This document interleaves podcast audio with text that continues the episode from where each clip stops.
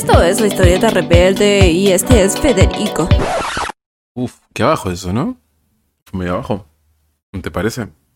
Cuarto Quizás programa. sí fue ya. muy abajo, Federico. Fue no sé. abajo. ¿Qué?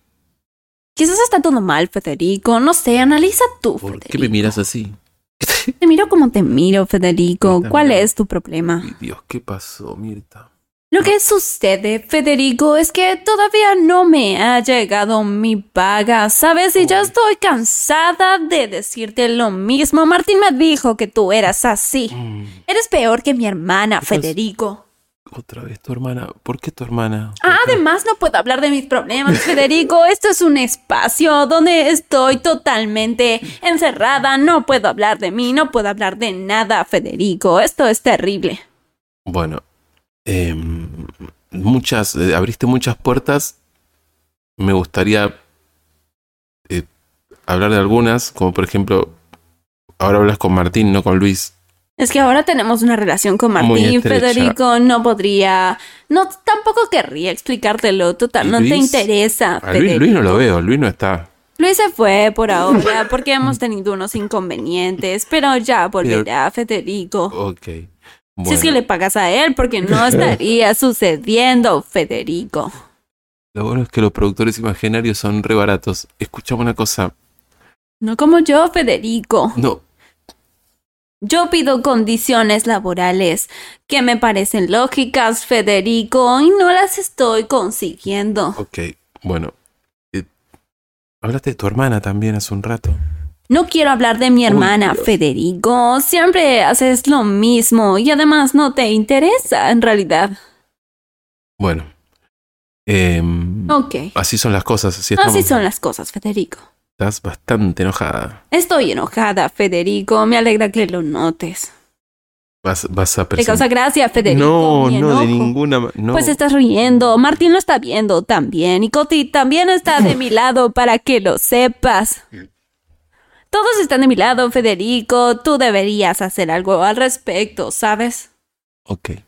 Bueno. ¿Te parece si hacemos así? Nos relajamos un poco. ¿Sí? Si quiero me relajo, Federico. Bueno. Si querés, nos relajamos un poco. Vos presentás el programa y después lo charlamos. ¿Te parece bien o es un montón? ¿Te- Ok, Federico. ¿Lo charlamos? ¿Sí? Quizás lo llamamos, Federico. ¿Ese es tu... ¿Presentás? ¿Te parece?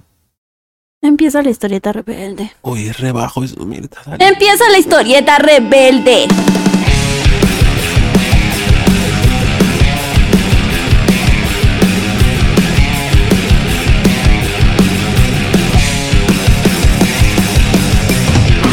Así te gusta, Federico.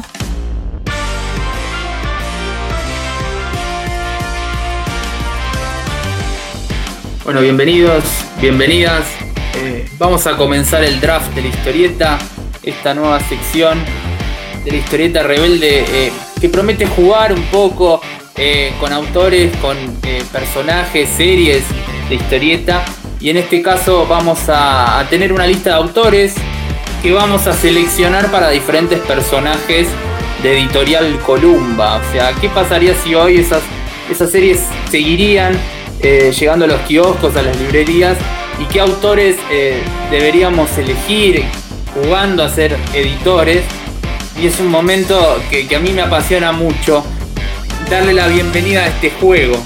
¿Qué opinas, Federico Mariano? ¿Qué tal, Brian Hanche? ¿Cómo estás? Eh, te presento. ¿Qué tal? Estoy muy emocionado. Creo que esto tiene un nivel de importancia y un nivel de emoción pocas veces visto. Yo estoy, estoy como nervioso. Tengo como los nervios bastante porque siento que, que acá se deciden muchas cosas.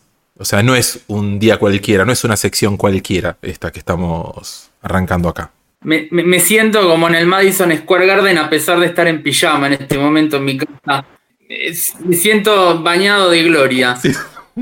Yo me gusta mucho. Ojo, quizás podrías estar en el Madison Square Garden en pijama. Ojalá, ojalá algún día se me, me cumpla el sueño. Ojalá se te cumpla el sueño después de, este, de esta sección. Quizás pasa, quizás te llaman. Eh, De- después de esto, seguramente la municipalidad de Nueva York me va a llamar para, eh, para organizar esto allá, ¿no? O sea, seguramente Con historieta de argentina, sí, te olvid- de, con- de historieta argentina. Que a ellos tanto Sí. le. Eh, sí, no sé quién es hoy el, el alcalde de Nueva York, pero eh, seguramente mañana le mandamos el CV, el, el audio y. Totalmente. Juan Carlos Nueva York, quizás es, ¿no? Puede llegar a ser. Nueva York, sí, seguramente es latino. Seguro. No, no habrá que aprender inglés, digamos, es muy. Me encanta, me encanta. Bueno, eh, vos ya explicaste cómo es el proceso, cómo es la, la estructura de este, este gran draft que vamos a arrancar, de este momento histórico. Realmente es histórico. Eh, vamos a tener una lista de ocho series de Columba, de ocho personajes de Editorial Columba, y as- al lado de esto vamos a tener una lista de autores. Esos autores son Pablo Guaymasi, Juan Pacamarda, Dani Ruggeri, Nahuel Zagárnaga, Orlán, eh, Luisina Módica, Femimutancia, Judith Ácilos, Luciano Vecchio, Jorge González Maco y Dolores Alcatena. Tremenda la lista. Con esta lista eh, vamos a tratar de darle nuevos autores a personajes como Crisé, Rocky Keegan, Nippur, Dago, Mi novia y yo, Gente de Blanco, Morgan e ídolos del fútbol. Esta lista de series vamos a hacer el sorteo de cuál va a ser la primera. Vamos a hacer otro sorteo para saber quién es el que empieza primero, digamos, si yo o Federico Mariano. Y después vamos a empezar a elegir a los autores.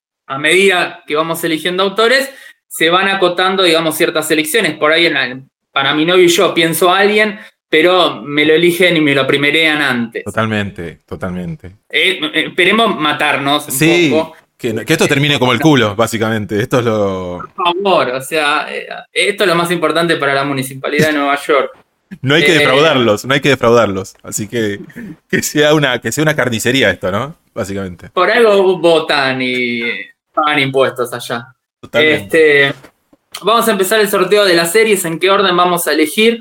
Eh, decimos esto. Vamos a ser nosotros dos los que vamos a elegir todo esto porque medio que se nos cantó, ¿no? O sea, es para explicar bien las reglas claras, ¿no? Un poco se nos cantó que vamos a hacer solo nosotros dos. Los autores también los, y autoras las elegimos nosotros también, un poco porque se nos cantó. Eh, eh, hay una regla importante que son todos artistas integrales, así que pueden actuar de guionistas como de dibujantes, ¿no? Es, es importante. Y después los personajes de, de estas etapas de columna también las elegimos nosotros un poco. Quizás acá cambió un poco la estructura. Ah, no. Se nos cantó también eh, esto. Exacto. Me parece que era importante Sí. aclarar todo esto, ¿no? Era como. Sí, sí, sí. no es- en verdad metimos un montón de nombres, sacamos papelitos y salió esta gente. No, Exacto. no, no hubo. Esta gente. esta gente. Bien, empezamos el, el sorteo de- del orden de series. Perfecto. Eh, el primer, la primera serie que vamos a, a elegir autores es Mi novia y yo, Ese, novia y yo, ese me encanta. ese- número uno. Ojalá me toque a mí. No sé si. Ahí va a haber problemas, Brian. Está, Bien. yo les comento porque, eh, porque esto es un podcast, entonces no se puede ver, pero hay un bolillero, hay toda una estructura, hay luces, eh, hay gente. Sí, hoy pasé por 11 y compré el bolillero. Y las luces, ya Eh. la- las luces ya las tenía porque me gusta mucho la fiesta, básicamente. Segunda serie, Crisé. Para que yo ir anotando también, necesito saber. ¿verdad? Ok. Mi novia y yo uno, Crisé. Vamos, perfecto. Por favor, que venga ídolos del fútbol. Tercera serie, Morgan. Perfecto. Vamos con Morgan. Es muy. hay tensión en el ambiente. Yo quiero que se sepa que. Sí, no, es. es- es- ay, ay. Yo, yo te quiero cagar gente, nada más. Te- También eh, quiero recordar algo. Para mí es una buena oportunidad para hablar de ciertas series, como que la gente se olvidó, otras que me parecen también mis favoritas en algunos casos, cosas que me parecieron muy interesantes de recordar. Cuarta selección va para gente de blanco. Perfecto. Un, nombre. ¿No? Adivinen. En su casa adivinen de qué trata, ¿no? Gente de blanco. Si no saben. Quinta selección es para Nippur. Ahí va. Mirá cómo te están cagando con ídolos del fútbol. Vos que lo querías que salga rápido, te están dejando a gamba. Dago. La sexta Sexta. Dago. Mirá. Esto es tremendo. Se, se- el- el- el- se corta con cuchillo el, el aire. Es tremendo. Y última, va, anteúltima, la séptima es para Rocky Keegan. Quedó último. Ídolo del fútbol quedó último. Y bueno. Ídolo del fútbol, última selección. Este, Les, también los invito en sus casas a que adivinen de qué trata esa historieta. Y Bueno. ahora viene el sorteo de quién va primero, quién va segundo. Uh. Este, Se pudre todo. Acá se pudre todo. Está todo tocado, ¿eh? eh, ¿Te parece que digo un país y tenés que decir la, la capital? Soy- Si adivinás, toca vos. Soy pésimo, soy pésimo con eso, así que dale, así digo cualquier verdura, dale. Ok. eh, Sudáfrica. Sudáfrica. Si adivinás, la, la primera posición es tuya. Sudá- Sudáfrica. Sudáfrica, lo único que me sale decir. Bueno, vamos a entrar a Wikipedia, vamos a leer cuál es la capital de Sudáfrica. Me gusta que no sabés tan... Eh, Ay, Dios mío. A ver. mi- mirá qué cosa, tiene tres capitales. O sea, Qué revolucionario. ¿Y y cómo entonces cómo hacemos? si decís una de estas tres, eh, ganás. Eh, no, ay, no. eh, no sé. Hay una es bastante conocida, este, Ay, no y sé. las dos otras no tengo ni puta No, soy, idea. soy digamos. pésimo, soy pésimo, no. Para, soy pésimo. Es- es Bueno, la más conocida es Ciudad del Cabo. Ah, perfecto. Bueno. Eh, está Pretoria ¿Cómo? y Bloemfontein. ¿Cómo es la- Bloemfontein. Está bueno eso. Bueno, Bueno, mirá lo que eh, aprendimos, ¿no?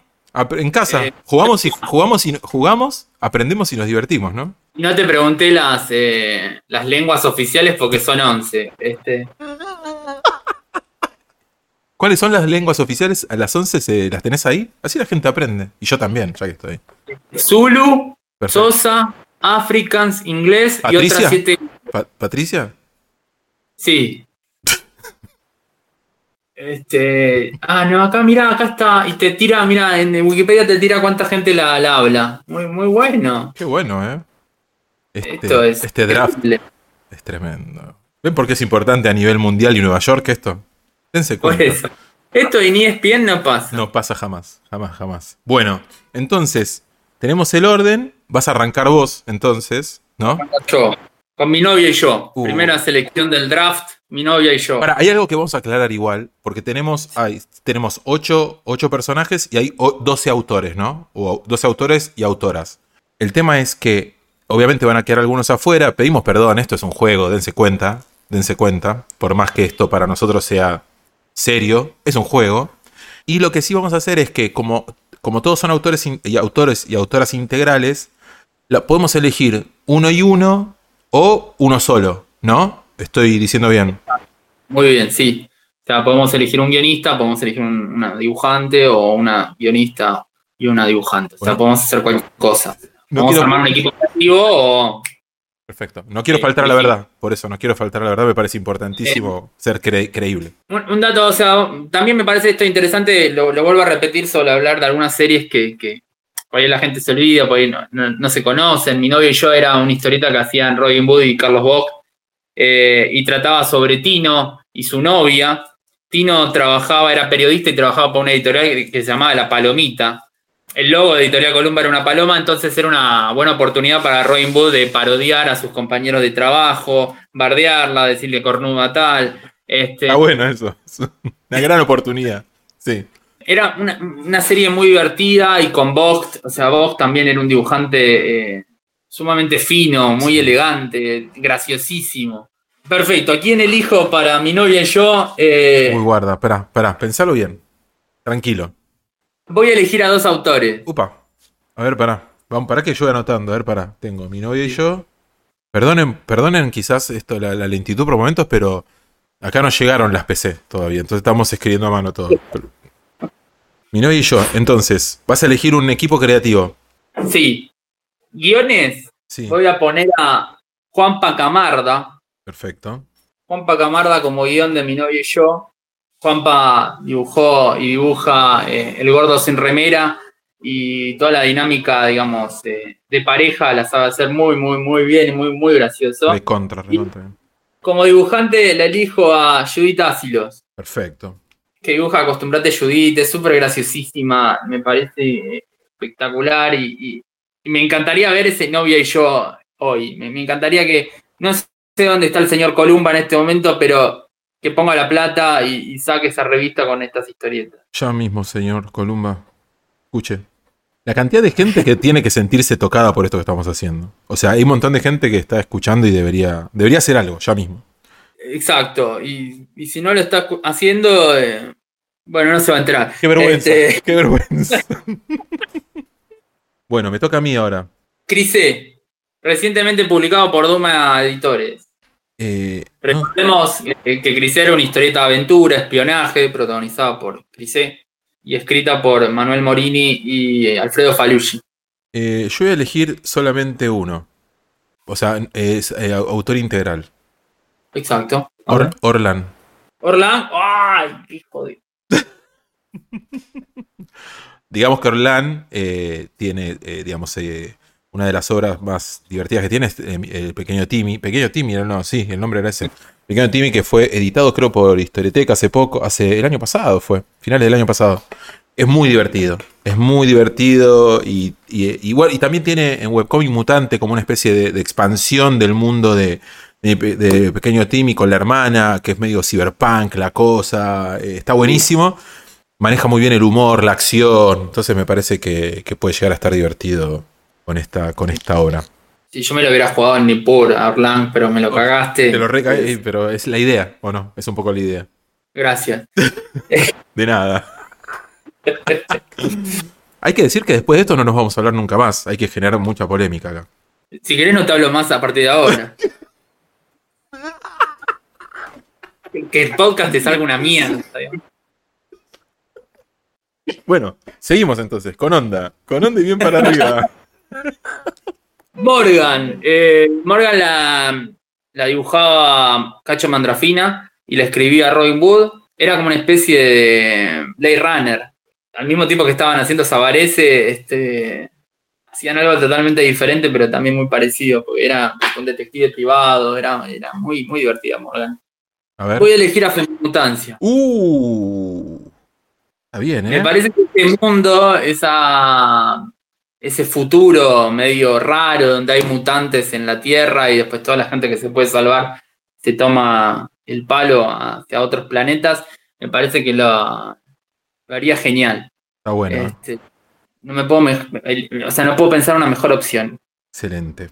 Y ahora, agárrate, ¿eh? Porque tengo. Cuarta selección. Gente de blanco, sí. Contá un poco de qué es para el que no se avivó o para la que no se avivó. Eh, Gente de Blanco la escribía José Luis Arevalo. José Luis Arevalo era como el, el anti-Robin Hood, digamos, mientras que Robin Hood escribía aventuras y, y diferentes partes del mundo, personajes, este, gentes que, buscaba tesoros, mataba gente o investigaba casos. Arevalo contaba historias de, de vida, o sea, era como muy, eh, muy cercano a la gente. Entonces, eh, contaba eso, las- historias de un médico alemán que contaba las historias de sus amigos, de pacientes, de algún conocido. Eh, Gente de Blanco fue elegida como una de las 10 mejores series de Columba, creo que al cumplir los 50 años de la editorial, y se publicaba en intervalo y era como súper eh, exitosa esa serie. Es una de las tantas series como olvidadas y uno de los hitazos, hitazos, hitazos que tuvo Columba. Arevalo, los guiones me encantan, o sea, me gustan por, por el contraste con los otros eh, estilos que había en la editorial. Me parece, me hubiera encantado tener la selección de gente de blanco, la verdad. Te hubiera gustado. Te- ya te, te- No, no, te voy a cagar algo acá también, me parece. ¿eh? Bueno, ¿querés que te diga? Yo ya medio que tengo. Voy a ir eh, con artista integral. Voy a ir directamente también. A ver, Y voy a elegir a Dani Ruggeri. wow. Voy a elegir a Dani Ruggeri. Primero porque me gusta mucho cómo dibuja y me gustaría ver mucho esta, esta, esta vida de los, de, de los médicos hecha con su estilo de dibujo. Eh, y no sé, me parece que tiene buena interacción de personajes también, Dani. Maneja muy bien esa interacción y esa cotidianeidad de las charlas. Entonces me parece que está bueno que lo pueda hacer ella. Bien, bien, buena elección. Dani, eh, lo más conocido es El Diablo. El Diablo de la, eh, de la no, tengo unos. Para mí es la edad igual, eh, tengo un problema con los nombres de todo en general. Eh, Eh, sí, Cristian. tu edad, sí. Cristian ah. Sánchez, tengo unos problemas con los nombres. a, a tu edad la, la masa gris se va yendo y no, vuelve más. no está más. no- ya no está más. Un amigo mío me dijo: después de los 40, todo lo que se rompe nunca más se arregla al 100%. Bueno, adivinen qué. Bueno, Yo, yo- yo pensaría si, si seguiría siendo amigo. ¿no? Bueno, perfecto. Gente de blanco, Dani Ruggeri. Dani Ruggeri, perfecto. Vamos con el quinto que es Nippur. Uf. Ni por el quinto, bueno, no hace falta eh, hablar de Nippur, digámosle. a- Quizás el personaje que cambió la editorial para siempre y el que nos regaló a, a Robin Hood, ¿no? O sea, no, hace falta más. Bien, repasemos qué, qué, ¿Quiénes quedan? qué quedando. Pablo Guaymasi, Nahuel Zabárnaga, Vecchio, Luciano Vecchio, Jorge González, Maco, Dolores Alcatena, eh, Luisina Módico. Sí, y listo. Eh. Voy a elegir a Pablo Guaymasi. Upa. como, como eh, autor integral de, de Nippur. Pablo maneja, eh, le gusta dibujar mucho terror, es muy, tiene unas ideas que son increíbles también. El policial lo maneja súper bien, creo que, y aparte es cordobés, o sea, no, no- no sé cuál es la diferencia entre Sumeria y Córdoba. Este, Bueno, me toca Dago. eso toca a Dago. Dago, yo soy muy fan de Dago. Soy muy enfermo de Dago, me volví este año. Te volví a cagar. Otra vez. A ver, ¿a quién más? A... Yo elegir a Luciano Vecchio. Ok, está bien, sí. Muy bueno. Me parece que le va a dar un toque copado para nuevas generaciones, ¿no? Tiene como un estilo conocido en el mainstream, ¿no? Es como que me parece que tiene una llegada. Sí, estoy pensando como un editor ya me da miedo. Me doy miedo a mí mismo de lo que estoy diciendo. Eh, como más, llegada, no sé, y tiene como. Tiene como una. lim- tiene un dibujo tan limpio, me parece, que quizás Dago no lo tenía, que puede ser como un contraste fuerte entre lo que era y lo que puede llegar a ser. Entonces como que me, me interesaría ver eso. ¿Qué onda un Dago más eh, ayornado, ponele? Eh, hoy me levanté sabiendo más palabras de las que sé diariamente y dije ayornado recién, así que no sé si te sirve. Eh, Pero averiguaste el significado de ayornado. No, no, solamente lo dije porque me parecía que pegaba ahí, en ese momento. Bueno, ¿qué te parece? ¿Está bien? Parece muy bien, sí, Vecchio puede ser. Eh, nos quedan Nahuel Zabárnaga, Jorge González, Maco, eh, Dolores Alcatena y Luisina Módica. Exactamente. Y ahora te toca a vos, Eh, Rocky Kiga. Rocky, Uf, Rocky. Yo creo que de, de- de ídolos del fútbol no se te ocurre quién puede ser, pero hay un hitazo en esta lista que podría ser sí, que, que es toda una historieta de fútbol. sí. y me, me quiero morir, digamos. Pero te lo voy a cagar. No, ¿por qué haces eso? Si lo llamamos bien. Este- ¿Por qué? Porque yo Sí. me imagino ídolos del fútbol dibujado por Jorge González después de haber hecho la llamarada, Sí. su su historieta sobre su abuelo jugador de fútbol y demás. Uh, Este- ya es que. Qué jodido que sos. eh. Dibujo a Jorge González para Rocky Keegan. Uf. Eso puede llegar a ser. O sea, Uy, me re arrepiento. Me re arrepiento de no haberlo elegido para Dago un poco, eh. Pasa que no. Pasa que no sé. No sé si. si podés mantener eso serializado con ese nivel de. de- No, de- Tampoco sé si lo puede hacer Luciano, digamos. Pero, digamos, pero. Estamos hablando de serializar eso, es tipo, es la muerte, ahora es la muerte. sí, sí, no, obvio, no se podría hacer. Pero supongamos que Editorial Columba 2023 es dueña de, de algún pozo petrolero y, pueden pagar bien y, y garantizar, digamos, un equipo de trabajo. digamos. Me gusta. Elijo Jorge González para Rocky Keegan, o sea, me imagino, digamos, eh, todo el ambiente deportivo, un vestuario, este, el movimiento eh, del, del deporte, ¿no? Sí. Este, dibujado por él, eh, y un poco me, me- me emociona, me gustaría ver eso. No llores. No llores. ¿Estás bien? podemos contar y. ¿Quieres que cortemos? Está muy emocionado. Bren está zarpado, está zarpado de emoción. Se le mojó todo el pijama que tenía. Eh, me encanta, me encanta la elección. Me encanta. Muy bien. Bueno, queda última sección. ídolos del fútbol. Es mío. Pará, igual para, me parece que después podemos hacer algo. Si te parece. Damos vuelta a las elecciones a ver qué elegiríamos de, de los. De, ¿Entendés? está bien, me parece bien, sí. Eh, ya sería ahí el juego. Esto es lo que va a pasar de verdad, digamos. Hasta acá esto que voy a, que es lo oficial y lo que viene después es un juego. Pero esto es lo que va a pasar, digamos. No sé qué te parece. Me, encanta. Bueno, y yo voy a elegir periodo del fútbol porque me lo imagino medio dark y muy con, con mucho contraste oscuro. Y ya sabes, me parece que a quién voy a elegir. Yo voy a elegir a Dolores como artista integral de eh, ídolos del fútbol. La- Las tragedias del fútbol. Las tragedias del fútbol, totalmente. Porque estamos acostumbrados, igual, no, digamos, ha, tenido otras cosas, pero como Dolores tiene como esa movida de, de mundos espectaculares y, de faunas y de, y de diferentes tipos de, de animales, como eh, eh, maneja ese estilo. Y de golpe, no sé, verlo dibujar, verla dibujar a, no sé, al muñeco gallardo, ponele. eh.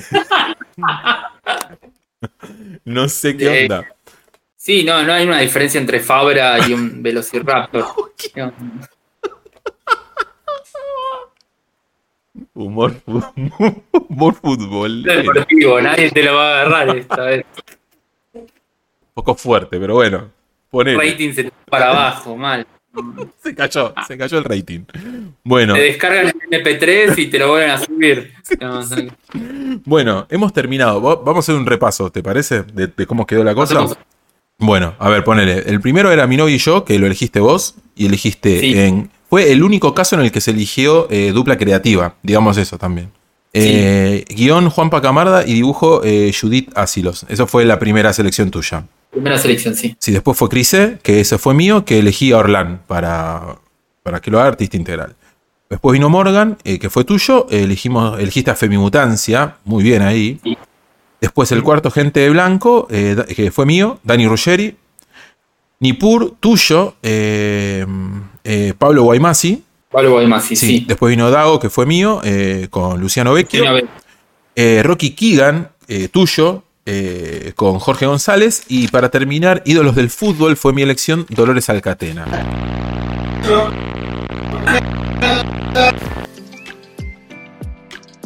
Seguimos con este tremendo experimento acá con Tremendo, Lola. épico. Tremendo épico, ¿no? Tremendo. Hola, Lolu. Hola. ¿Cómo estás? ¿Cómo estás? Para el culo, ¿sabes? No, mentira. ¿Por qué para el culo? ¿Qué pasó? Tienes 11 años, ¿por No, qué? mentira, mentira. ¿Qué? Eh, bien, bien, bien. Bien. Todo bon, sí. Todo bomba. Bueno, em, ya sos más especialista. Estuviste practicando, ¿no? En la semana. Sí, estuve practicando que. que no todas las historietas tratan de muerte y que. mm, Muy bien. Y que no hay que decir tantas malas palabras, por ejemplo, también. No, eso no, querido. Eso no. Eso no va a pasar nunca. Bueno, ¿querés que sigamos viendo historietas? A ver qué. Sigamos. Dale, vamos a ver. Vamos a ver. A ver esta. Esta se llama Los Malditos y es de Macitelli e Ibáñez. A ver, te muestro la tapa. Vos decime de qué te parece que trata esto. Opa. Opa. ¿De qué te parece que puede tratar? A ver, contame. Em, para mí son unos afroditos, unos. ¿Un qué?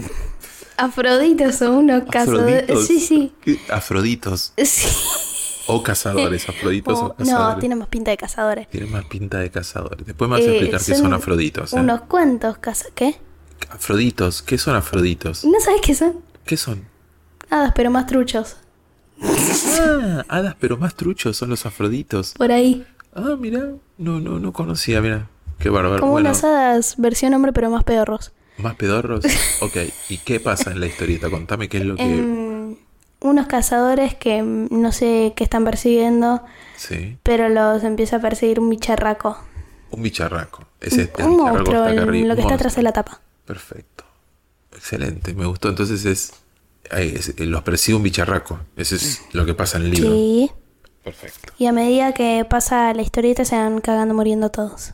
¿Pero no era que habías aprendido que no ibas a hablar que había muerte todo el tiempo? Eh, Mentí.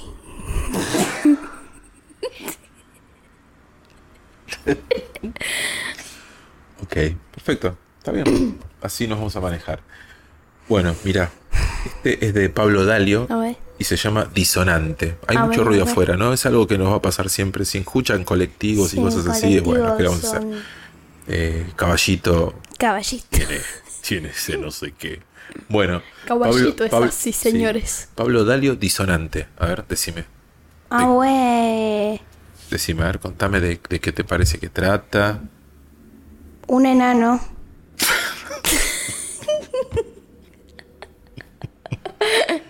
Es de un enano, ok. ¿Qué vendrá a ser disonante? Bueno, entonces. Algo de- que suena. Un enano. Sí. Un enano que eh, tiene un re- em, reino medio todo hecho mierda. Sí. Y quiere hacer mierda al mundo. Y prende fuego todo. Muy lindo lo, lo- lo que ves. Sí, Perfecto. vos viste, viste. Me encanta. Bueno, tremendo. Por suerte en mi mente no hay sangre ni nada, viste. No, estás muy relajada, se te ve relajada, Lulu. Bueno, vamos con este. Sí, este se llama Siempre la misma historia y es de Sole Otero. Mira, Ay, ese me lo había mostrado. sí. Bueno, a ver, ¿qué- ¿de qué te parece que trata este? Este no va a ser tan pelotudes. Para mí es de muchos cuentos clásicos, pero un poco cambiados. Muy bien, muy bien, me gustó. Ahí, ahí, como que un poco le pegaste, ¿eh? Me gustó. No, acá no- lo del enano y eso quizás no. Pero bueno, Pero bueno, vamos a ver. Mira, este es de Jorge Quien y se llama Mansión Masticante. A ver, Ah, bueno. mira, decime. Que hay una mansión, ya estoy segura. Ah, bueno, Mansión mastica. eh, de una mansión que se puede masticar. de eso trata. Es una mansión que se puede masticar. Pero eso es porque Em. vos pensás que en las mansiones no se puede masticar. Em, Si vos vas a una mansión no podés masticar. En esta sí. o sea, no, pero digo, la mansión, tipo, no lo que te dan adentro de la mansión, sino la, la casa, la mansión. La mansión es mastica la mansión. La, la mansión es comestible y lo mastican todos. Todos los que están en la tapa lo mastican. Perfecto, me encantó. Perfecto, mastican cosas. Bueno, vamos con, con uno más. Dale. Una más. Uno más. Eh, este se llama Matrimonio. Uh. A ver, para que quiero ver si está el autor o la autora. No sé, no lo encuentro acá. Bueno, eh, se llama Matrimonio, mira. Dime qué te parece. ¿De qué trata?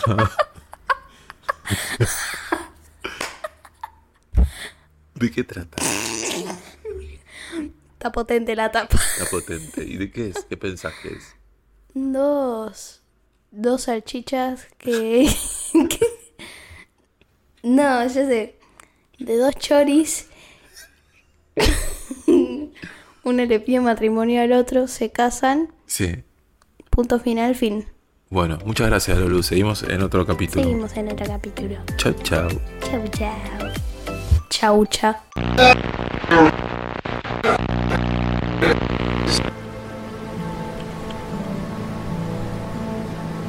Buenas, buenas. Acá les habla Ariel. Les quiero contar que son las 3 de la mañana.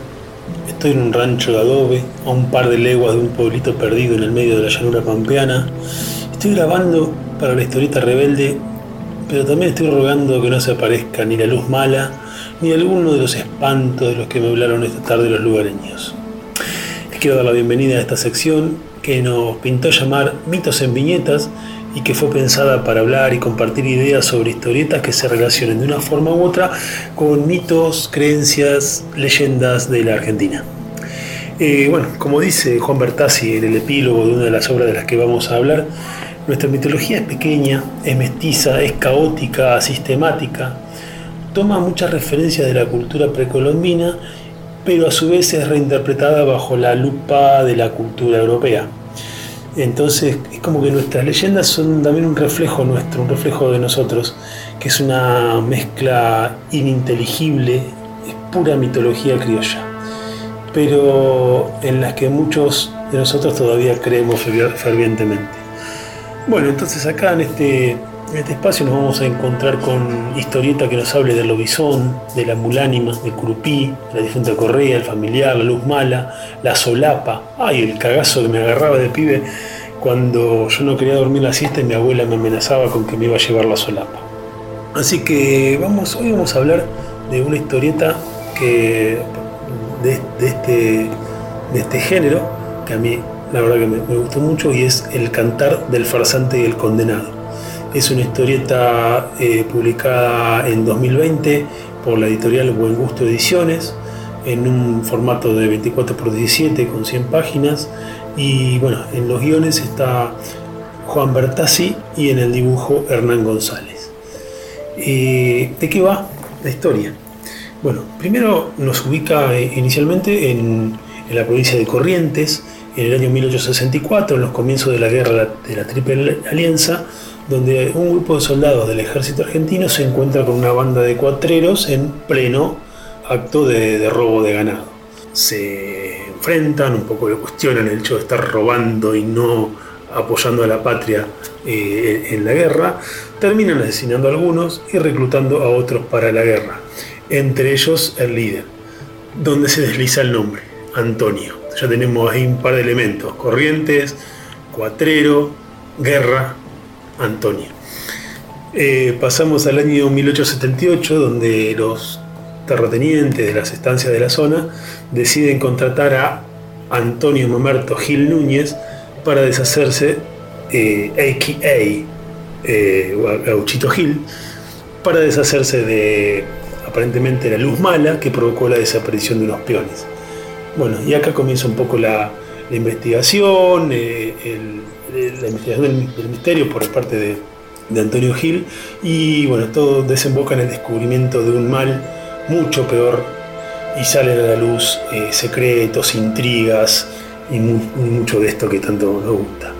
Eh, entonces, a medida que van transcurriendo o vayan adelante estos hechos, los autores nos aprovechan para contarnos un poco más del pasado de Antonio Gil cuatrero, desertor, dado por muerto, aparecido milagroso, un héroe que busca constantemente redención, y así todo va llevando a un desenlace donde nadie escapa de su destino y hasta el mismo Mandinga es que el que mete la cola.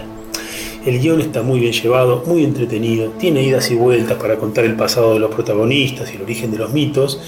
Y bueno, no, si bien el, protagonista y el, mito que prevalece es el de Gauchito Gil, también hay una muy, creo que una hay unas muy buenas reinterpretaciones del mito del familiar, ese mito en el que eh, por medio de un pacto demoníaco se entregan trabajadores a los dueños de los de los, los, sitios de trabajo entregan peones a cambio de poder, riquezas y la pertenencia a la familia.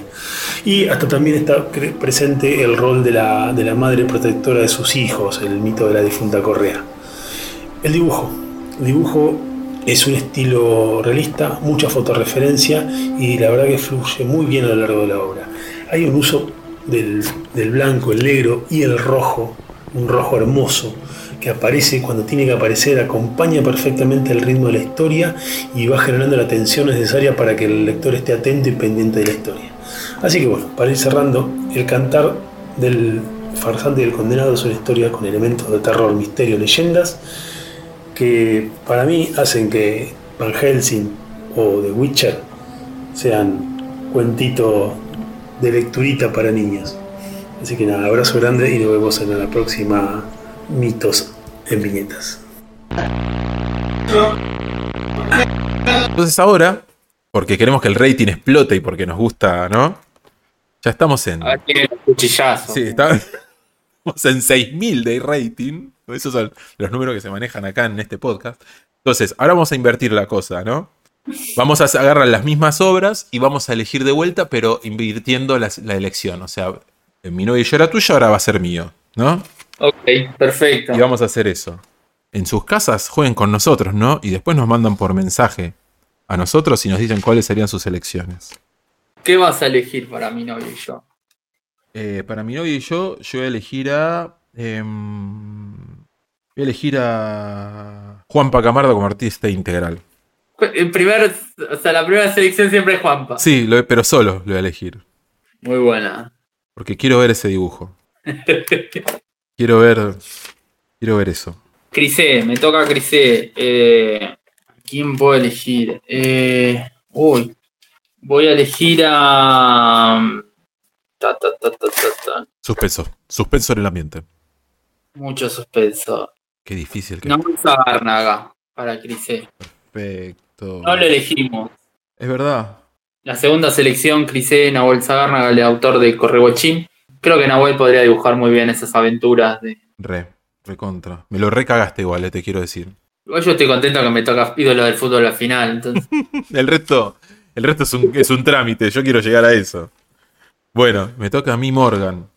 Bueno, Tercera selección, Morgan. sí, y yo voy a elegir a. mm, Por ahí hasta podemos coincidir en algunas Sí, selecciones. puede ser. O sea, en 50%. Yo voy a elegir a. a Jorge González.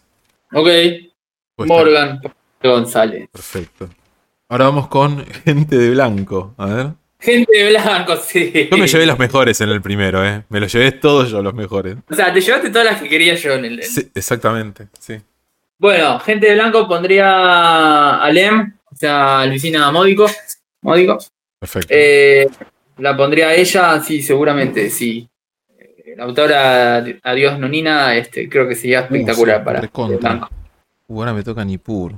Ah, Nipur le voy a tirar. Viene a- el señor Columba y te dice acá que tenemos que vender mucho con este personaje, digamos. Tenemos que vender bocha. Qué difícil, ¿eh? Creo que es más difícil esta selección que la otra. Y porque ya, ya uno está medio ahí, ya quedaste marcado.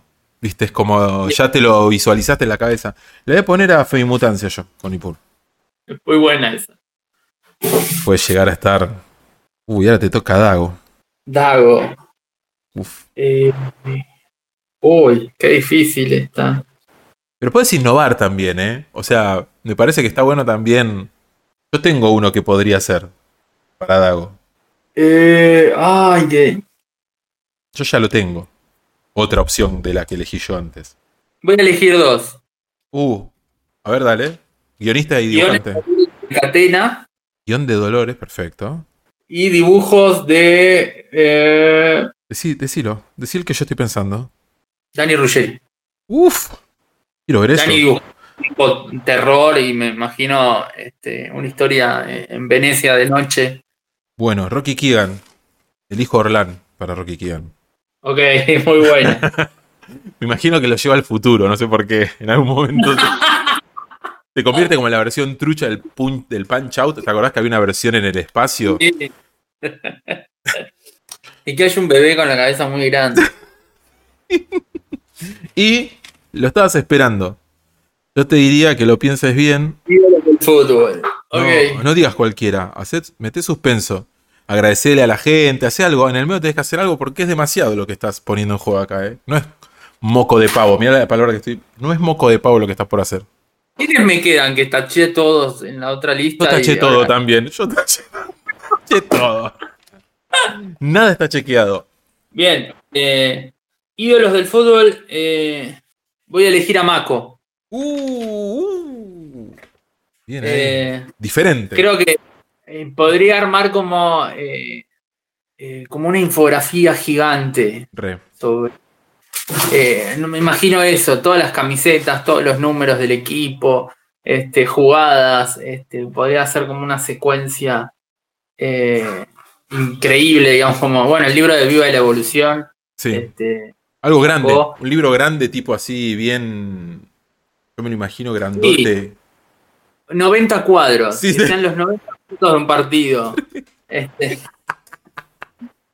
Y laburito, ¿eh? Anda a terminar eso. Oh, para que se dibuje ella, los 90 cuadritos, contando minuto a minuto, este, todo. O sea, que, Tremendo. no, no sé, Forlán, digamos, porque es uruguayo. no, Sí, sí. Cavani, el, el falso ídolo del fútbol. No. uh, saludos a los amigos uruguayos. Saludos a Santulo, nuestra, nuestra Natalia Oreiro. Eh, Este, ¿Y cómo se llama? Ah, Suárez, que mordía gente. Este, Imagínate eso, como. ¿Cómo puede llegar a estar hecho? Para mí, uno de los partidos así que me marcaron la vida fue eh, el Holanda-Uruguay del 2010. Sí. Ese partido me, me marcó a fuego porque el Áspero. guionista de este mundial, un genio. Un genio. Le mandamos un saludo al guionista de ese mundial que estuvo bárbaro, la verdad. Espectacular. O sea, una condecoración en la municipalidad de Nueva York. Eh, ese equipo de Uruguay, para mí, si, si Maco me promete. Este, Escuchá, Ma- escuchá, Maco, escuchá. Escuchá, Brean. ¿eh? Frenen todo. Frena todo lo que estás haciendo. ¿Cuántos jugadores eran? 22 por 90 cuadritos. Son 1980 cuadritos. ¿Cuántos por página? ¿O estás No. imaginando de la infografía esta que decías? Un póster No, tamaño baño. Póster tamaño baño, sí. Que venga, no sé, en OLED, qué sé yo, no sé, sale OLED todavía. En El gráfico. el gráfico.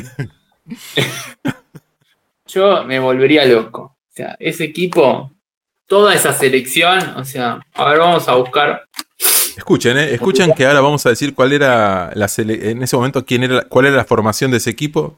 Esto de golpe era algo de, que hablábamos de Columba y de autores y de golpe esto se convirtió en deportes en el recuerdo, pero escuchen. Muslera, boludo, Muslera. Es- bueno, Muslera sigue jugando, no sé si Muslera sigue en- Con ese apellido en algún momento te tiene que pegar esa persona, no puedes salir. Es argentino, Muslera. digo, no nació acá. Ah, Todo esto es en vivo. Sí, nació en Buenos Aires. Ah, Entonces es un, es un falso, un mentiroso. Muslera, Lugano, Godín, Fusile, Gargano, Victorino, Cavani, Eguren, Suárez, Forlán, Pereira, Castillo, Abreu. ¡Abreu! Abreu. Yo tengo un póster de Pepsi con Abreu. pegado, no sé por qué tenía Abreu. Buen dato, ¿eh? Nos sirvió a todos Eh. eso. A todos nos sirvió, Brian, eso. Lodeiro, Pérez, Pereira, Arevalo, Río, González, Scotty, Fernández, Fernández, Cáceres, Silva. Ese Cas- eh, Fernández, boludo, es como que pusieron varios, ¿viste? Como- Sí, sí, sí. Es que hay muchos de esos. Bueno, o sea, toda esta selección hecha por Maco, yo me volvería loco. Excelente. Bueno, ¿querés que repasemos todo cómo fue la segunda selección? Esta que es la que no vale, ¿no? Porque la primera es la oficial, la primera es la que va a trascender. Pero esta Sí. sería así: Mi novio y yo por Juan Pacamarda, Crisé por Nahuel eh, Zagárnaga, Morgan, Jorge González, Gente de Blanco por Luisina Módica, Nipur de Femi- con Femimutancia, Dago con guion de Dolores Alcatén y dibujo de Dani Ruggeri, Rocky Keegan eh, hecho por Orlán y Ídolos del Fútbol por, por Maco. Mirá lo que es esto. Qué festival. Qué festival. No, no si, si- ah, o sea, jodemos mucho con lo de la municipalidad de Nueva York, pero el, el verdadero premio sería con esta selección. Total. Se dijo todo. Se, se dijo todo. Imagínate eso, una calle en Nueva York con tu nombre, digamos, después de esto. Olvidate. Uf. ¿Quién no quiere eso? Olvídate. Sí, llegué a George Washington y Federico Mariano, le decís al... Muy latino todo. Me van a. Seguro que seguro es un callejón. Bueno, también, un pasaje. Un pasaje. Un pasaje. De eso. Donde van las ratas, ¿no? Donde van las ratas, ese es mi callejón. El callejón Federico Mariano. Bueno, eh, rata. Sí, sí. Bueno, acá se ha decidido el futuro de- del universo, me parece, Brian. No sé a vos qué te parece. Eh, Me, me- me- me encantó. La verdad, eh, espectacular. No, yo creo que eh, si los, eh, si- no sé dónde estarás escuchando esto, vos, oyente, oyenta. No sé si estás en la ducha, si estarás eh, bicicleteando para, para el laburo, si estarás, no sé, eh, en el auto, en el subte, en tu dragón. No sé, no sé en qué, en qué situación estarás. Pero creo que no, esto que acabamos de hacer no va a pasar inadvertido. No sé, Brian, ¿qué pensás vos? A- a- aplausos.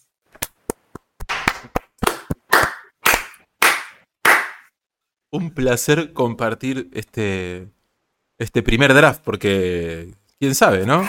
Olvídate. Esto puede crecer y crecer y crecer, sobre todo si nos manda el municipio de Nueva York, nos manda la guita. La verde, Eh, la sí. ruculeta, la, la viva, ¿no? Sí, sí, pero no, no, esto está destinado al éxito. Es impresionante. Bueno, eh, muchas gracias, muchas gracias, Brian, por invitarme a este momento. No, gracias a vos, a la producción de ESPN, a Miguel Simón, Quique Wolf, gracias por todo. Buenas noches. Buenas noches. Y mientras tanto, seguimos en la historieta rebelde. ¿eh? No se vayan que esto. No esto, pero esto sigue. Así que quédense. ¿Eh?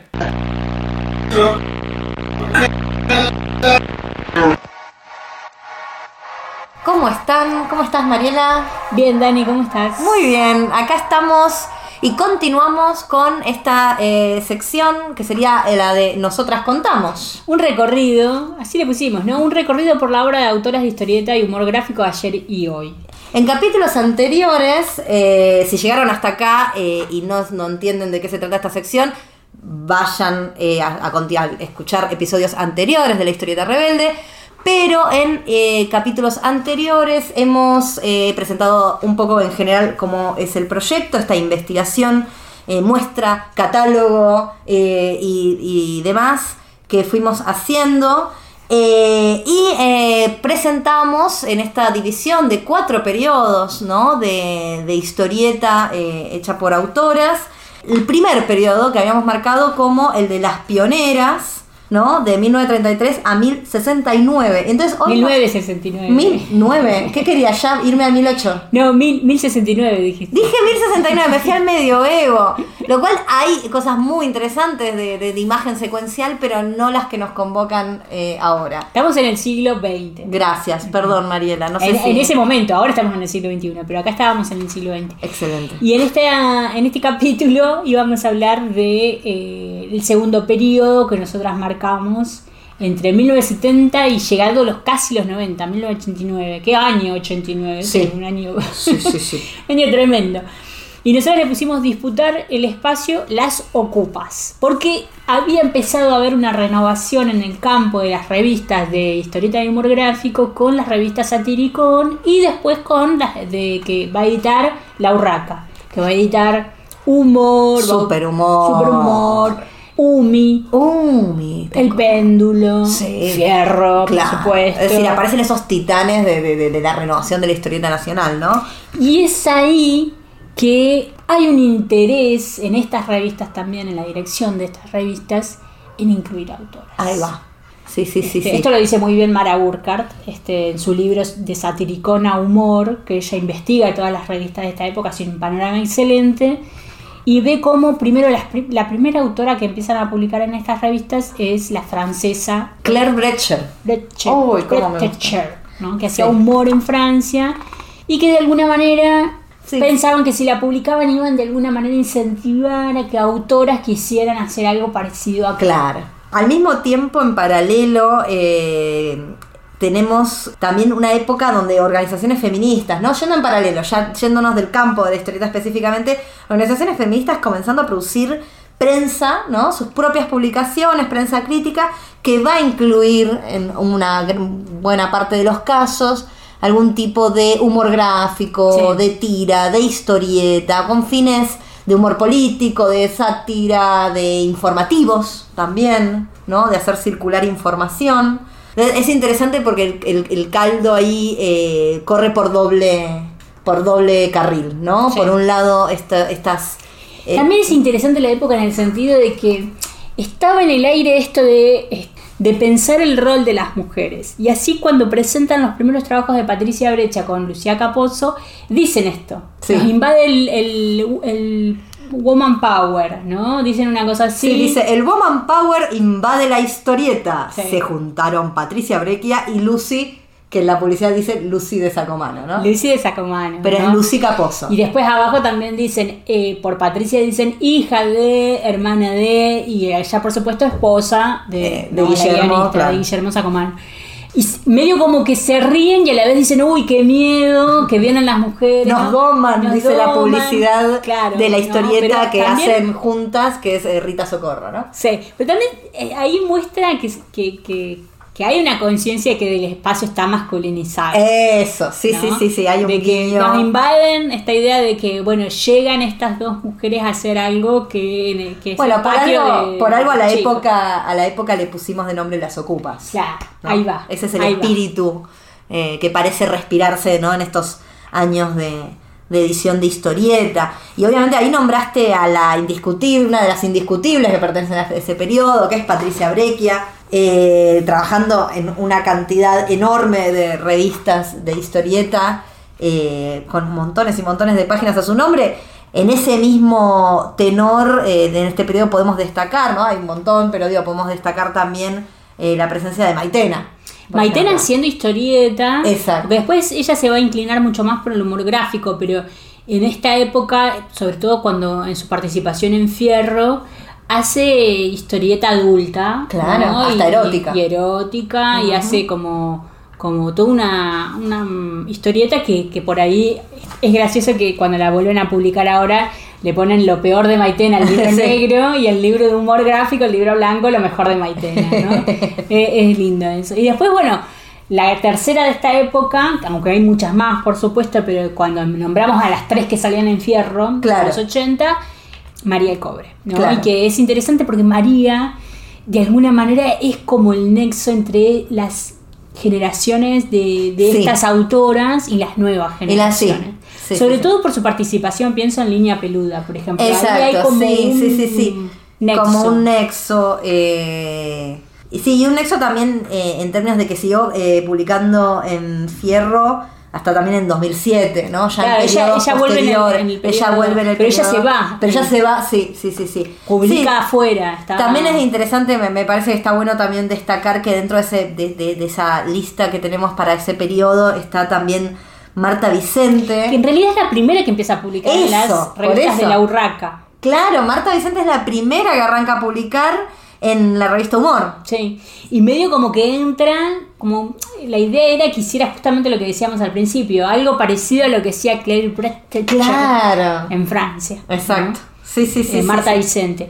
Y después a mí, de este periodo, algo que me fascina es Feminita de Silvia Bruno, que ahí se la encontramos en la revista Persona de María Elena O'Donnell. Que Claro. buscando revistas, entre las revistas feministas, había una página de un humor muy naif que hacía como cosas también que son súper actuales, ¿no? que tenían que ver con Sí. pensar eh, las luchas feministas y, y visibilizaba eso en los años 70, ¿no?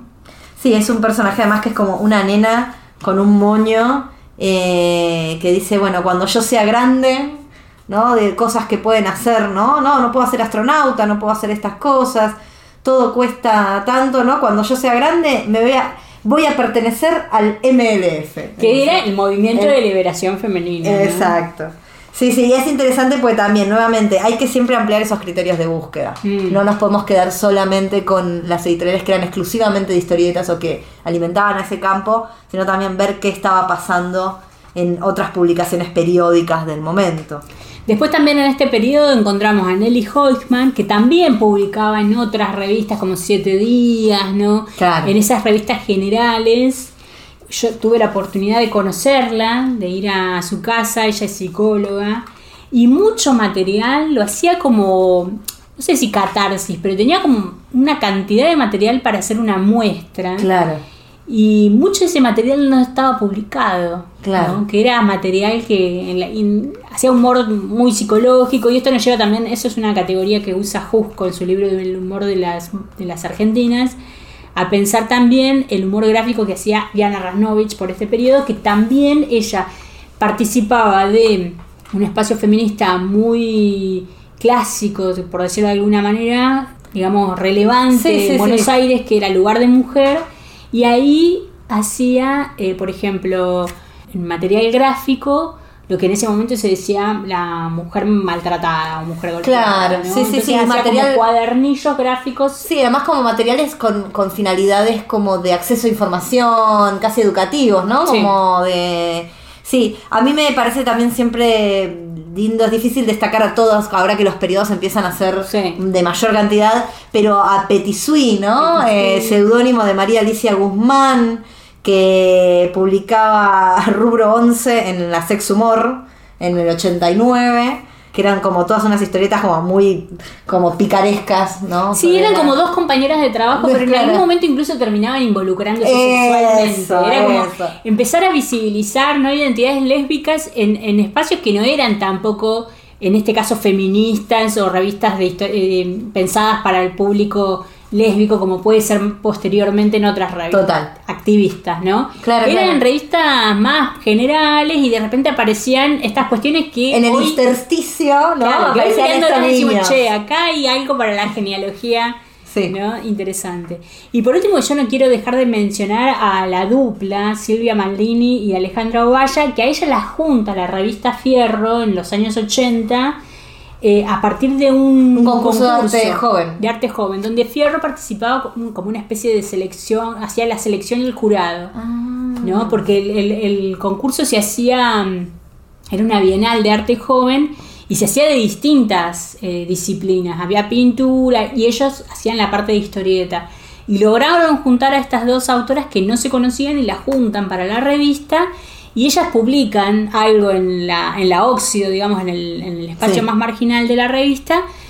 Y después continúan trabajando juntas y tratando de publicar. Finalmente eh, cada una sigue por su lado y, y exploran distintos... eh, una se va para la dramaturgia, otra se Sí, va para las artes plásticas, sí. Sí. Pero, pero es súper interesante ese rol que tuvo ahí la revista para reunir autoras y la intención de hacer Sí. ese trabajo de, de buscar. Sí, sí, decisiones muy activas en términos de editoriales, de gestión cultural, ¿no? También, ¿no? Como... Pero bueno, ese tipo de conciencia o, o de, o de advertir esa...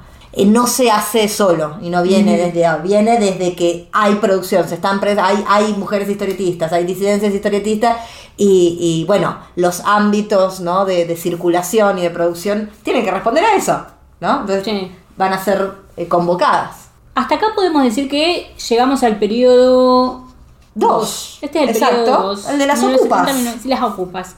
Bueno, la próxima, el próximo capítulo de, de esta de sección. este recorrido, nos tocan 1990-2008 y ahí ya se empieza a poner explosivo. Explosivo. Imposible nombrar a tantas autoras como venimos nombrando, pero eh, podemos adelantarles el título de ese periodo. A mí me, me gusta muchísimo. Se llama Fotocopias y Blogs, las fancineras. Nos vemos la próxima. Nos vemos la próxima.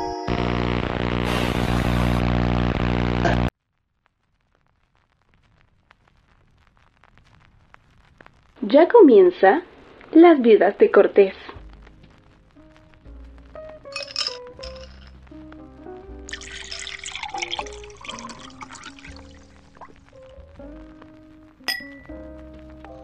Imagínate una idea guardada en un sobre, como un mensaje en una botella. Así las hojas, no más páginas, sueltas, solas pero juntas dentro de un sobre. Las podés leer en orden o no. Podés no leer la poesía y directamente admirar el arte, las fotos, dibujos y montajes de Pablo Paisino y Federico Rubenacker, ilustrando los textos de Cortés. Pájaros Negros es la patada inicial, es ese mensaje en la botella, como una molotov. Soy Pablo Peicino, artista visual de la ciudad de Córdoba y cofundador junto a Diego Cortés y a Federico Rubenacker de lo que fue Llanto de Mudo, nuestro proyecto editorial independiente. Nico me pide que cuente un poco sobre los orígenes de Llanto y de cómo creamos Pájaros Negros, que fue el primer cómic que hicimos juntos allá por el año 95. Bueno, eh, Llanto de Mudo empezó como una necesidad eh, por autopublicarnos. Nosotros queríamos ser autores de cómic y, y obviamente éramos muy chicos, teníamos 19 años, estábamos yendo a la, universidad, cada uno a la suya, yo iba a la de artes plásticas y Diego hacía filosofía y Fede cine y fotografía. Y bueno, queríamos hacer nuestras cosas y no encontramos un lugar para que nos publicara y no había mucho en esa época, menos de la onda que nos gustaba a nosotros. Entonces decidimos nosotros mismos eh, armar nuestro propio proyecto, gracias a que el padre de Diego tenía una pequeña imprentita en blanco y negro, y entonces para nosotros fue fácil arrancar de esa manera y así fue como empezó Llanto. Y la fecha inaugural de Llanto, podríamos decir, a fines de los 95, se dio una noche que fuimos abajo de un puente de Río Suquí, acá de Córdoba. Eh, compramos, me acuerdo, un whisky de un whisky criadores de Breeders Choice, porque en esa época justo había salido un disco de Breeders que nos gustaba mucho y lo escuchábamos. Y nos fuimos con el whiskycito y unas velas y hicimos como una noche de poesía y, y escribimos lo que fue lo que sería después el manifiesto de llanto de mudo que está en algunas publicaciones o por ahí lo pueden buscar en el blog de llanto de mudo. Y así fue como arrancó llanto de mudo. Y pájaros negros fue la primera historieta que hicimos. Los dos cosas las dos primeras cosas que hicimos fue en historieta pájaros negros y editamos un librito de poesías de Bukowski que lo habíamos conseguido de alguna manera, no me acuerdo cómo, porque en esa época apenas eran los comienzos del internet. Y fueron las dos primeras publicaciones que hicimos Pájaros Negros era una poesía de Diego, en verdad, que después la transformamos en cómic. Que yo estaba realizando un trabajo final para una materia en la facultad de artes plásticas y decidí hacer ahí ese cómic con, ese, con esa poesía de Diego.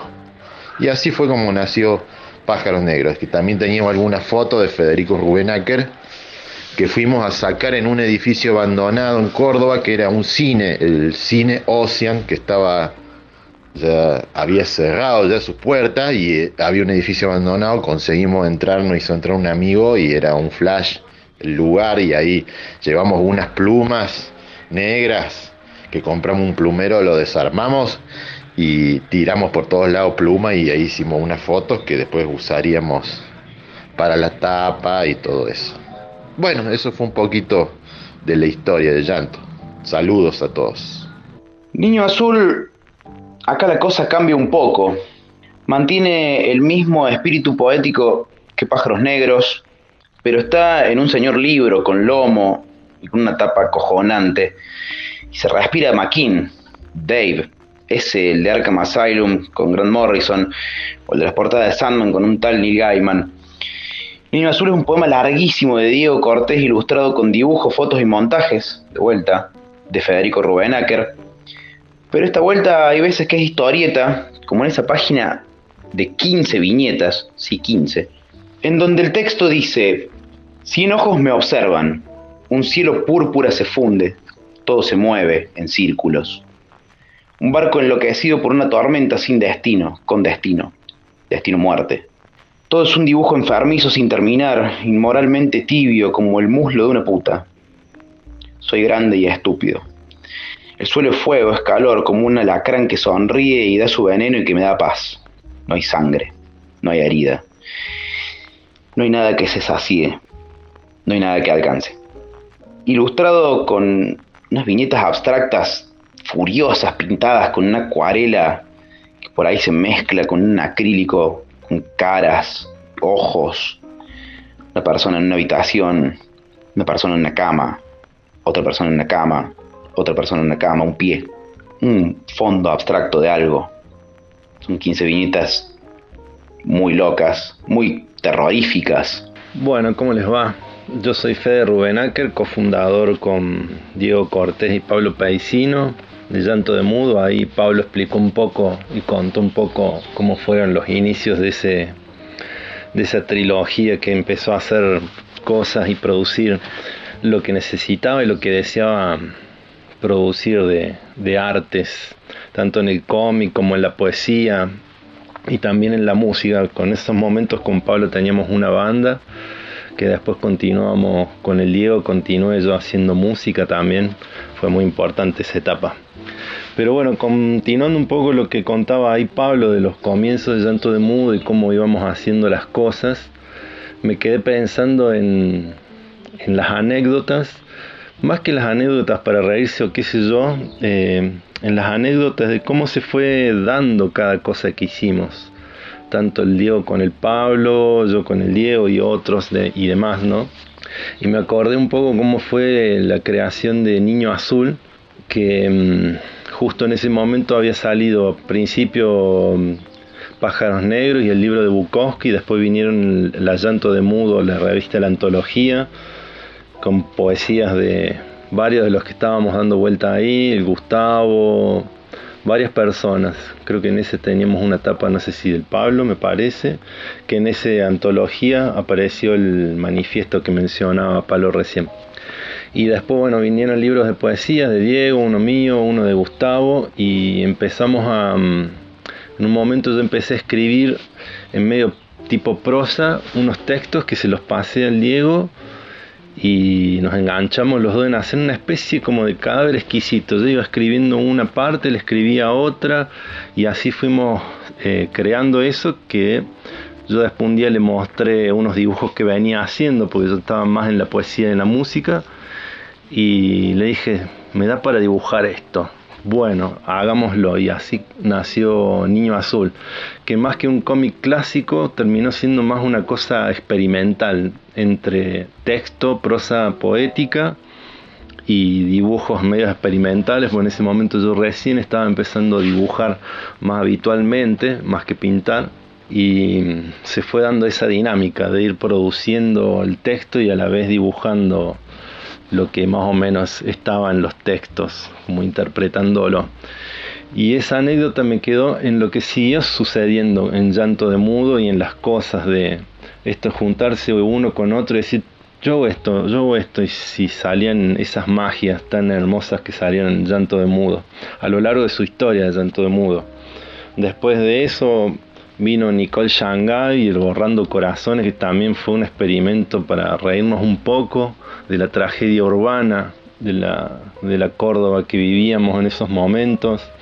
Nicole Shanghai era un personaje, nos habíamos imaginado un chino, y justo cerca de la imprenta del Papa de Diego había un lugar que decía Shanghai, entonces ahí sacamos un personaje policial de la, de la urbe cordobesa con su compañero, el, el gangoso, que era un personaje que iba a la imprenta del Papa del Diego y salió también siendo personaje de historieta. Y así fuimos creando un universo también. Con Pablo, con el Diego y otras personas más, fuimos creando ese universo que con el tiempo hablábamos muchas veces con Diego de que a veces se nos, se nos expandía porque no solamente era poesía, cómics y literatura, sino que también estábamos con la música, entonces Llanto de Mudo era como un todo, no una, no una sola, solamente una editorial, era como una idea a seguir hacia adelante, de poder expresarnos con todo lo que sabíamos hacer, escribir, dibujar, hacer música, etcétera, o sea, no, no teníamos límite. Y para cerrar un día caminando por la calle General Paz, yendo creo que íbamos a una sala de ensayo, me parece, o no, a, la, a visitarle un amigo, al Gustavo Peña, que vivía cerca del Parque Las Heras. Íbamos caminando y siempre nos cagamos de risa de todas las cosas que íbamos haciendo y demás. Y en eso que íbamos caminando, como que veníamos eh, haciendo como un raconto de las cosas que estábamos haciendo, que era la larga lista de los libros de poesía, la novela gráfica, esto, y lo que teníamos a futuro proyectado en, ideas. Y en un momento le digo al Diego, che, nos fuimos al carajo. Y me dice, qué bueno nombre para el fanzine que veníamos pensando, ¿sí? Y ahí nació también, nos fuimos al carajo, que fue un fanzine o un, un par de hojas que salían con notas que no las firmábamos, sino que era eso que veníamos pensando. Llanto Mudo era un todo, no había un autor definido. Llanto Mudo era ese autor. Y así nació, por ejemplo, nos fuimos al canajo, que ahí hacíamos notas de, de literatura, cómics, música, etcétera, etcétera. Bueno, compartiendo un poco las experiencias y la creación de Llanto de Mudo. Les mando un abrazo, gracias Nico. Y definitivamente acá en Desiguales termina de asentarse todo. Acá el arte secuencial se impone y la historieta es pura y dura. Nos cuenta la historia de Manuel Ibero, que se encuentran así como nos encontramos cuando nos enamoramos. Y sí, se enamoran. Manuel es un pibe que vive con sus padres, él es el más chico de su familia, su papá es basurero, su mamá es dama de casa y su hermano mayor milita para los deformes. Eso que esos que los normales odian y que no dejan entrar a su ciudad salvo que sea para recoger la basura. Porque sí, acá los deformes son todos basureros, todos. Es el trabajo que Manuel va a tener que hacer cuando crezca y no quiere. Y viven en la villa y son deformes posta, ¿eh? El papá de Manuel es como un chancho raro. Su mamá tiene un bocio que a, a los sapos que se infla y se desinfla de viñeta a viñeta. Su hermano es horrendo directamente y él, Manuel, tiene un brazo como Popeye, pero con la mano casi en un muñón, y los normales están viniendo a la villa a cagar a palos a los pibes que se esconden y se refugian en iglesias viejas, y también viene la policía con ellos. Y en el medio de ese caos, Manuel conoce a Vero. Chico conoce a chica, y Vero es deforme, pero sí es hermosa. Mejor no te cuento porque te spoileo todo. En las tres obras está presente la revolución, la resistencia, la pobreza, la desigualdad y la tiranía de esos que se creen que tienen la verdad absoluta, pero también está el amor, ese que te salva en el momento justo y para siempre, que te hace sentir que no estás solo y que todo de alguna forma va a estar bien. Pájaros Negros fue publicada en 1995 en ese formato bizarro de 10x15 con tarjetas sueltas adentro de un sobre. Niño Azul es de octubre del 97 Tiene 180 páginas, lomo y su formato es de 18 por 26 centímetros, blanco y negro. Desiguales terminó de imprimirse en marzo del 2001. ¿Qué época? Tiene 170 páginas, lomo y también ese formato comic book yankee de 17 por 26 que te hace pensar en la locura que cargaban estos pibes en esa época. Todo editado por tanto de Mudo Ediciones, claro. Somos las viudas de Cortés, sí, porque lo lloramos, porque nos casamos con él, porque estuvimos ahí, al lado de esa magia tan increíble que no está más. Se dan cuenta que no está más, no existe más en este plano físico. Dejó, sí, prevalecieron algunas cosas, pero no hay más nueva, no hay más magia nueva, el tipo se fue. Y por eso lo lloramos. Y por eso lo homenajeamos y por eso hablamos de él y por eso nos cansamos y nos llenamos la boca, porque nos encanta, porque nos encantaba, porque nos encantó y porque nos encantaría que nos siguiese encantando y el tipo no está. Somos las viudas de Cortés. ¿Cómo se va a morir este guaso, culiado? ¿Me puede explicar la puta que lo parió? Y llegamos al final de este cuarto programa, de mitad de ciclo ya, de la historieta rebelde. Es muy tarde, la verdad que es muy tarde. Estoy grabando esto muy tarde. Em, realmente no es como esas veces que digo que son como las 4 de la mañana, pero en realidad no están así. Esta vez es tarde. Pero bueno, quiero agradecer de vuelta a todos los que están escuchando, los que están escuchando, a todos los que mandan mensajes, como siempre. Eh, lo mismo, lo mismo de siempre, de cada cierre de, programa. Un agradecimiento generalizado para todos, eh, para los colaboradores y colaboradoras de este podcast, que ya va cuatro programas. Quedan cuatro más para que termine por este año. Veremos, todavía no, no sé qué pasará el año que viene, pero bueno, eh, cuatro programas ya de, mucho material y que promete, va, promete, no prometo, que va a seguir siendo así de mucho material, muchas secciones, eh, charlas, cosas interesantes para, para escuchar eh, en, este, en esta historieta rebelde, en este nuevo proyecto. Y bueno, nos vamos a ir con música, como hacemos siempre. Voy a dejarlos con, con los artistas para que se presenten, como ya hicimos en el programa anterior. De vuelta, muchísimas gracias. Eh, eso. Gracias. Gracias por escuchar. De verdad. Y nos escuchamos la próxima. ¿Les parece? Lo dejo con música. Abrazo grande. Chau, chau. Hola gente, yo soy Charlie de Budama y ahora están por escuchar una de nuestras primeras canciones, que además es una de nuestras favoritas y se llama Hacerlo Bien. Así que espero que la disfruten y le quiero mandar un gran abrazo a nuestros amigos de La Historieta Rebelde. Tal vez fue antes de nacer. Cuando pensé que puedo hacerte desaparecer. No fue una duda accidental. Busqué alterar mi mundo, pero el aire sigue igual.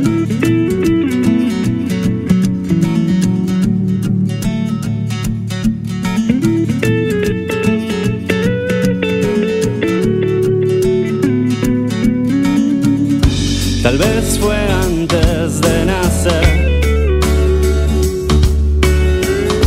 Cuando creí que las promesas no me harían perder mis emociones marcha atrás.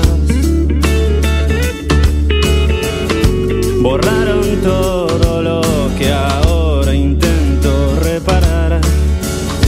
Puedo aprender a hacerlo bien y a estar en